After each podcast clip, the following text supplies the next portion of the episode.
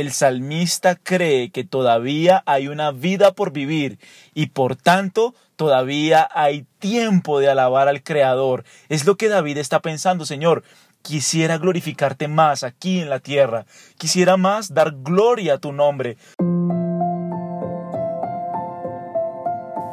Verso a verso, un programa de Iglesia Bíblica Gracia en Cristo. Acompáñanos en este viaje a través de la Biblia. El día de hoy estaremos meditando en el Salmo 6.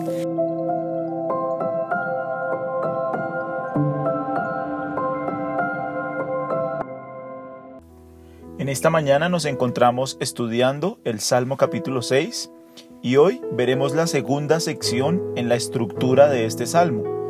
Es una sección que se titula Una oración por el amor de Dios. Miremos las palabras del salmista en el versículo 4 y 5.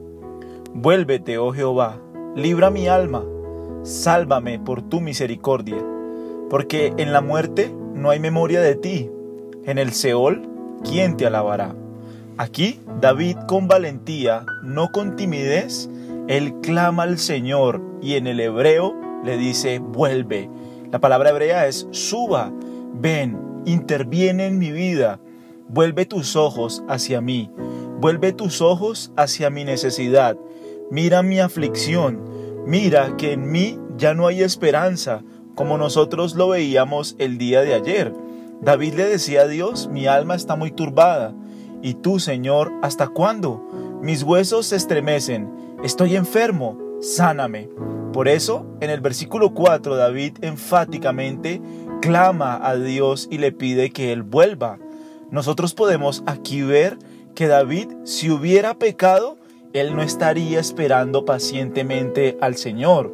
Por eso, nosotros podemos concluir que la situación difícil de sufrimiento, de dolor, en la vida de David no es por un pecado en particular, sino que en esta situación sencillamente Dios permitió que diferentes cosas sucedieran en su vida que le llevan a experimentar este dolor y este quebranto.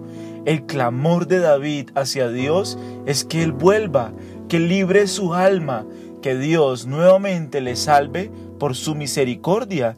En este momento, en lo más profundo de su sufrimiento, David necesita que el Dios que una y otra vez le había prometido no dejarlo, que en este momento Él extendiera su amor inagotable. Eso es lo que David necesita. Necesita el consuelo que viene de Dios, la fortaleza que solamente puede venir de su trono, que solo puede venir de su gracia, de su trono a nuestras almas afligidas. Solo Dios puede brotar a nuestras almas la paz que sobrepasa todo entendimiento. Solo el Dios clemente y misericordioso de la Biblia puede fluir en las profundidades de nuestra alma y traer la paz que sobrepasa todo entendimiento. Solo el Dios de la Biblia, solo el Dios de toda gracia, de toda misericordia, puede volver sus ojos hacia nuestra necesidad y venir a librar nuestras almas. Solo Él puede librarnos de nuestras angustias. Solo Él puede librarnos de nuestro dolor. Por eso, una vez más, David en el versículo 4 vuelve a apelar a la misericordia de Dios. Nuevamente lo hace. Señores, es tu misericordia la que me puede librar. Es tu misericordia la que me puede sostener. Es tu misericordia la que me puede ayudar. Solo tu amor inagotable puede librar mi alma. Solo tu gracia puede sacar mi alma de lo profundo de este sufrimiento. Solo tú me puedes ayudar en medio de este dolor, en medio de tanta duda, de tanto sufrimiento. Solo Dios puede extender su mano volver su mano hacia el hombre débil, necesitado, afligido y darle su gracia, darle su fortaleza, darle aliento en medio de las dificultades. David le pide a Dios en este salmo que Él se vuelva hacia Él, que lo mire, que mire su aflicción, que mire su condición y que en su gracia, por su misericordia, Él lo pueda librar y Él lo pueda salvar. Aquí nosotros vemos el entendimiento tan glorioso que David tenía acerca de Dios. Solo Dios puede librar su alma, solo Dios le puede librar de sus miedos, solo Dios puede librarlo de todas aquellas angustias e inquietudes que hay en su corazón. David se vuelve hacia el Dios de la Biblia para que Él en su misericordia fluya de su trono la gracia que sustenta y sostiene nuestras vidas. Dios, sálvanos por tu misericordia. Es la oración de David y es la oración que nosotros también como cristianos debemos hacer nos acercamos a Dios por medio de Cristo y le pedimos que se vuelva, que mire nuestra condición, que mire nuestra fragilidad, que mire nuestras debilidades y que Él en su gracia soberana, en su amor inagotable, en su misericordia suficiente, sea Él sustentando nuestras vidas y llevándonos a descansar en Él. Jesús nos enseñó algo. Jesús nos dijo, en el mundo tendréis aflicción, pero confiad, yo he vencido al mundo. Este es un mundo en el que nosotros vamos a experimentar aflicción. La aflicción Dios la permite en nuestras vidas, pero es en esos momentos donde nosotros debemos aferrarnos más a nuestro Dios, aferrarnos a su palabra, aferrarnos en su presencia a sus dulces misericordias, para que Él nos sostenga, para que Él nos sustente, para que Dios no permita que nosotros tomemos decisiones necias, decisiones insensatas, decisiones que no le glorifican. David se aferra a la presencia del rey. David le dice a Dios, vuélvete, vuélvete a mi alma, vuélvete a mi aflicción. Mira mi condición, mira el estado más profundo de mi ser. Dios, por favor, ayúdame, restaura mi alma. Solo, miren, solo el Señor puede sacar a una persona de una depresión profunda y solo Dios puede restaurar una sensación de bienestar en todo el ser de lo que uno es. Solo Dios puede hacer eso. Solo Dios puede sacar a una persona del pozo de la desesperación, del lodo cenagoso. Solo Dios puede restaurar la sensación de bienestar en alguien. Por eso David se vuelve a él. Y mira, es increíble, porque David otra vez, otra vez apela a la misericordia de Dios. Mira que David no dice, Señor, yo soy un rey. Yo soy el gran rey de Israel. Mira que David no dice eso. David no dice, ¿sabes qué? Yo soy un hombre conforme a tu corazón. David no dice eso. David no dice, mira, yo te quiero construir un templo que es muy lujoso. David no apela a nada de eso. No apela a su justicia propia. No apela a lo que él tiene. No apela a sus victorias. No apela a todos aquellos momentos en que él ha glorificado a Dios. ¿Por qué no apela a eso? Porque David sabe que no merece nada. David sabe que también ha pecado. Por eso, el único atributo al que él apela es a la misericordia divina. Señor, mira mi condición, mira mi estado, mírame que estoy enfermo, mírame que mi alma está muy turbada. Por favor, vuélvete, Vuélvete a mí, extiende tu misericordia sobre mí, extiende tu gracia, que es la que me sustenta, que es la que me fortalece, que es la que me alienta. Mira, solo en la presencia de Dios es que nosotros podremos recobrar nuevas fuerzas. Nosotros necesitamos orar, necesitamos la vida de oración, necesitamos acercarnos al Padre en oración para que Él en su misericordia, en su gracia, en su amor benevolente, llene nuestras almas, llene nuestras almas con su espíritu, llene nuestras almas con su presencia, llene nuestras almas de su paz. Solo en oración nosotros podemos vernos fortalecidos. Mira que este no es un ejercicio mental que David está haciendo, este no es un ejercicio de actitud positiva que David está haciendo, este no es un ejercicio solamente con la boca, no. David aparta un tiempo, Aparta un tiempo para entrar en la presencia del Rey. Aparta un tiempo como Jesús mismo nos lo enseñó. Cuando alguien quiera orar, entre en su cuarto, cierre su puerta y ore a su Padre en los cielos que lo ve en lo secreto. Así es que nosotros nos acercamos a Dios, en lo secreto, en la intimidad de nuestra alma.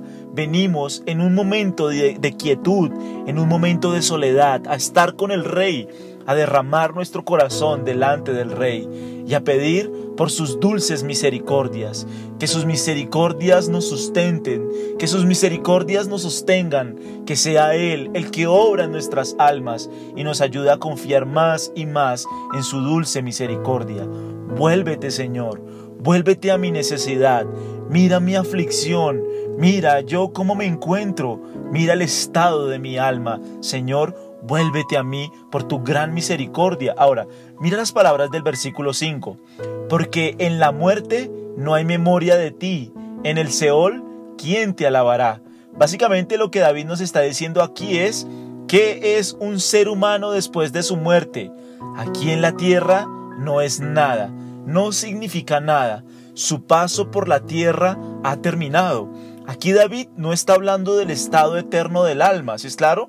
En el versículo 5 dice, porque en la muerte no hay memoria de ti. Aquí no se está refiriendo al estado eterno, no, se está refiriendo al estado aquí en la tierra. Y cuando una persona aquí en la tierra muere, pues finalmente termina. Ya esa persona no puede alabar a Dios, no puede glorificar a Dios. Es lo que está diciendo ahí. En la muerte no hay memoria de ti. En el Seol, ¿quién te alabará? Cuando un ser humano muere, ya no es nada, ya no es nadie. Un ser humano después de la muerte, ya aquí en la tierra, no significa nada, como te digo. Esto no quiere decir que el Antiguo Testamento niega la vida después de la muerte, absolutamente no, sino que el Antiguo Testamento pone el énfasis aquí en este pasaje en la vida presente como la etapa más importante en la relación de una persona con Dios. Básicamente el momento es ya.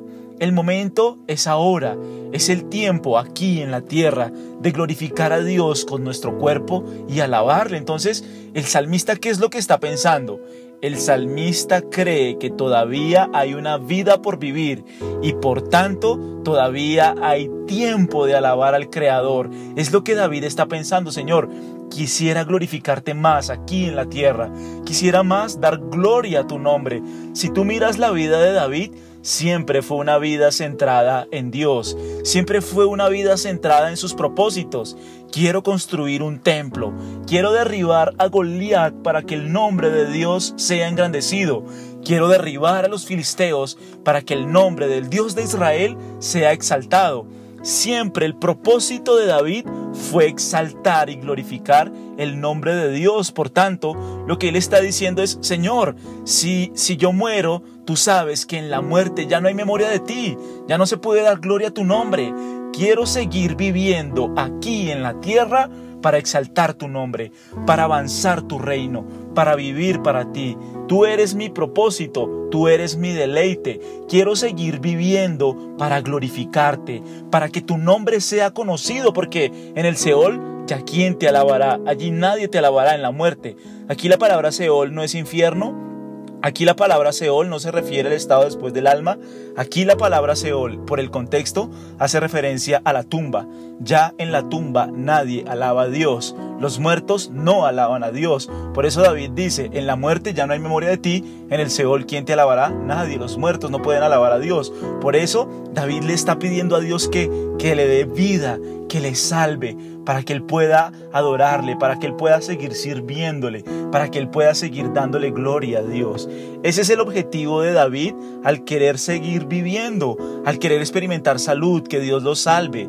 Mira que principalmente David no está pensando en sus planes, no está pensando en sus propósitos. David no está pensando tal vez en las empresas que quiere construir, en los hijos que quiere educar, en las cosas que le faltan por hacer no es el objetivo principal del rey David. El objetivo del salmista es que él quiere seguir viviendo para glorificar a Dios. Y es las mismas palabras del apóstol Pablo. Si tú miras al apóstol Pablo, el apóstol Pablo dice, para mí, el vivir es Cristo, el morir es ganancia. Si yo vivo, vivo para Cristo. Si yo vivo, vivo para glorificar a Dios. Señor, si tú me sanas, es para el avance de tu reino, es para la gloria de tu nombre, es para que mi vida sea un instrumento para comunicar a otros la salvación tan grande que tú nos ofreces en Cristo. Mira el objetivo tan glorioso que David tiene para seguir viviendo. Realmente lo más importante para él es su relación con Dios. Él todavía quiere alabarlo. Él quiere alabar a este creador, servir a este creador. Él quiere seguir glorificando el nombre de Dios. Realmente este acto espiritual es un acto intenso que nosotros podemos ver. David quiere seguir con vida para seguir avanzando el reino de Dios, para seguir mostrando su gloria, su nombre, su majestad. Ese es el interés de David. El interés de David en seguir viviendo es las cosas de Dios, como Jesús nos lo enseñó. Busquen primeramente el reino de Dios y su justicia. Allí está el énfasis en la exaltación del nombre de Dios. Porque David dice, ya muerto ya no te puedo alabar. Ya muerto ya no puedo seguir glorificando tu nombre. Ya muerto ya no se puede hacer nada. Quiero seguir aquí en la tierra predicando acerca de ti, predicando tu nombre, mostrando tu salvación, mostrando tu gloria, mostrando tu grandeza, tus planes, mostrando al Rey de Israel. Ese es el punto de David. Por eso le pide a Dios que se vuelva, que lo salve por su gran misericordia, porque ya después, muerto, él no puede hacer nada. Entonces, creo que la visión de David es clara es un poco lo que nosotros vemos en el Salmo 27, donde David le dice a Dios, una cosa te pido, una cosa quiero demandarte, una cosa quiero pedirte. Quiero estar en la presencia de mi Dios todos los días de mi vida para contemplar la hermosura de mi Dios, para inquirir en su santo templo. Quiero quiero vivir para ti. El propósito de mi vida eres tú quiero servirte a ti, no quiero, no quiero pensar en mí mismo, no quiero primeramente pensar en mis planes, en mis propósitos, en mis deseos, quiero vivir para tu gloria, quiero seguir exaltándote, quiero seguir alabándote, quiero servirte, quiero honrarte con mi vida. Entonces, creo que la enseñanza para nosotros en esta mañana es fundamental.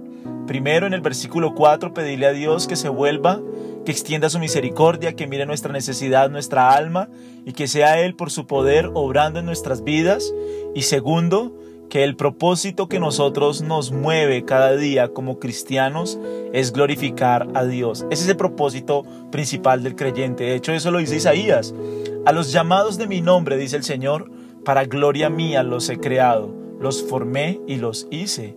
La pregunta es si día a día deseas avanzar el reino de Dios, si día a día anhelas el cumplimiento de sus planes, de sus propósitos, quieres que su nombre sea conocido, quieres que su nombre sea exaltado, deseas que Dios sea glorificado, deseas alabarle, deseas tener vida de iglesia, deseas tener comunión con otros, ese es el deseo de tu corazón o por el contrario, eh, tu vida se trata de ti mismo, de tus planes, de tus propósitos, de lo que tú quieres, de lo que se trata de ti, porque ese no es el punto. Obviamente no está, no está mal pensar en nosotros, eso no está mal, pero siempre en primer lugar se trata de Dios, de su gloria, de su reino, de sus propósitos. Y ahí sí nosotros podemos con una oración centrada en Dios y centrada en Cristo pedir por nuestras cosas y pedir por nuestras necesidades. Quiero invitarte para que oremos en esta mañana. Padre, queremos dar gracias por este tiempo, por tu palabra. Te pedimos que nos guardes, que nos bendigas, que nos guíes a amarte, a glorificarte, a exaltarte. Solo tú puedes ayudarnos a crecer en ti y solo tú puedes ayudarnos a vivir para la gloria de tu nombre. Nosotros damos gracias por este tiempo, te exaltamos y oramos en Cristo Jesús. Amén. Te invitamos a seguirnos en nuestras redes sociales. Nos encuentras en Facebook y en YouTube con el nombre Iglesia Bíblica Gracia en Cristo. Si este mensaje fue edificante para tu vida, te animamos a compartirlo con tus seres queridos. Dios te bendiga.